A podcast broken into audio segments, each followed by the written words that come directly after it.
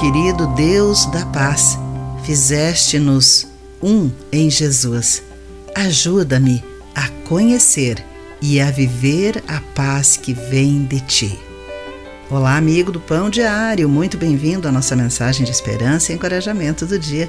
Hoje lerei o texto de Con Campbell com o título Cristo é a nossa paz. Um monge chamado Telêmaco viveu de maneira tranquila, mas a sua morte no final do século IV mudou o mundo.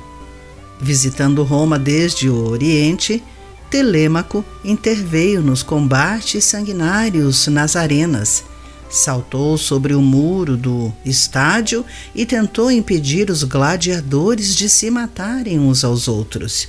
Mas a multidão, escandalizada, apedrejou o monge até a morte. O imperador Honório, contudo, ficou comovido com a bravura desse monge e decretou o fim dos 500 anos de prática dos jogos entre os gladiadores. Quando Paulo chama Jesus de nossa paz, refere-se ao fim da hostilidade entre judeus e gentios, de acordo com Efésios capítulo 2, versículo 14. O povo escolhido de Deus, Israel, era separado entre as nações e usufruía de certos privilégios.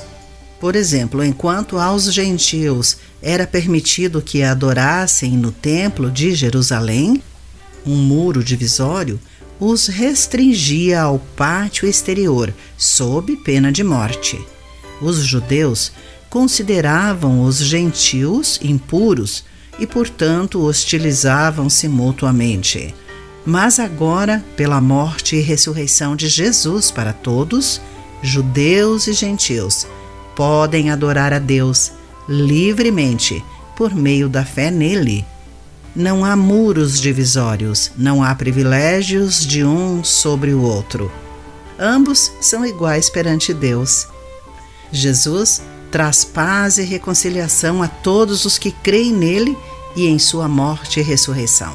Ele é a nossa paz e nos uniu pelo seu sangue. Não deixemos que as diferenças nos dividam. Querido amigo, como podemos preservar a paz com todos? Pense nisso. Eu sou Clarice Fogaça e essa foi a nossa mensagem do dia.